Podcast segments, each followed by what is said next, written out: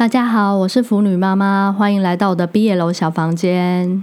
今天要介绍的是熊猫老师。熊猫老师在台出版作品有《爱就是金钱》一二集，《猛虎君的烦恼》、《香草巧克力香烟》、《Milk Tea》、《给恋人的亲吻》这六本。腐女妈妈，我个人超推荐的是《香草巧克力香烟》和《Milk Tea》这两本。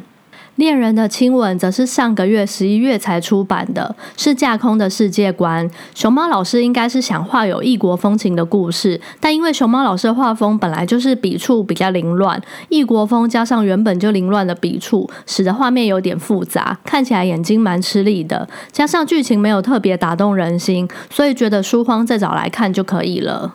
那现在来聊聊我个人推荐的香草巧克力香烟和 Milk Tea。香草巧克力香烟是两对情侣的故事，勉强有点肉血，少到应该算是清水相。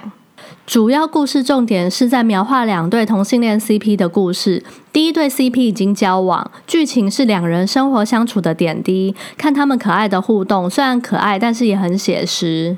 第一对情侣的公是游戏公司的专案制作经理，受是已出柜的作家，两人是邻居，阳台是相连的。其中一段剧情是两人好不容易排出时间要一起去旅行，但是公的专案在出发前一天出了一个大 bug，导致旅行临时取消，因为负责人必须留下来坐镇指挥处理。作家受非常的失望，两个人工作都很忙，难得排出有空的时间，作家受呢就耍任性的要离开，公想追呢却要。被兽任性的拍开手，兽就回到自己隔壁的房间去。小公此时没有追上去，只是在阳台默默抽烟。最后是小兽从隔壁阳台主动和小公和好。腐女妈妈，我看到这段会回想起自己年轻还没结婚的时候，明知另一半有难处，还是想耍任性，希望被安慰。无奈大部分直男都是木讷的，最后还是得自己去和好。不过这样还算是一种恋爱的心情，滋味酸酸甜甜。不过婚后就不一样了。前几天腐女妈妈才发生类似的剧情。就是我老公要到南部出差两天，腐女妈妈我想耍个小任性，就说我都不能去。结果老公劈头念了我一顿，说是要去工作，已经够烦了，我还说这种话。虽然最后老公有道歉，但腐女妈妈我还是很记恨。回想起还没结婚的时候想耍任性，当时还是男友的老公包容力比较高。婚后想任性撒娇，还要避开老公为工作烦躁的时候，这时候受了委屈，就是不要犹豫，毕业楼买起来，一本不够就下单五本，用老公的卡，反正又不是买名牌包，买毕业楼算是非常勤俭持家的发泄方式。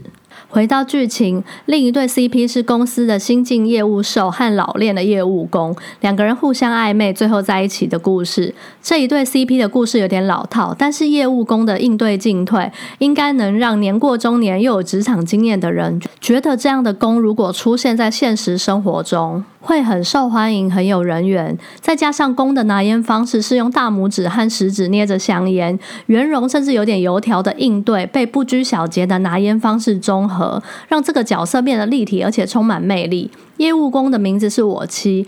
当初看完只有一个心得，就是我妻先生实在太帅了。另一本推荐的是 Milk Tea，小公设定是三十岁以上的成熟帅哥，小受是刚上大学到舅舅家借住的大一新生。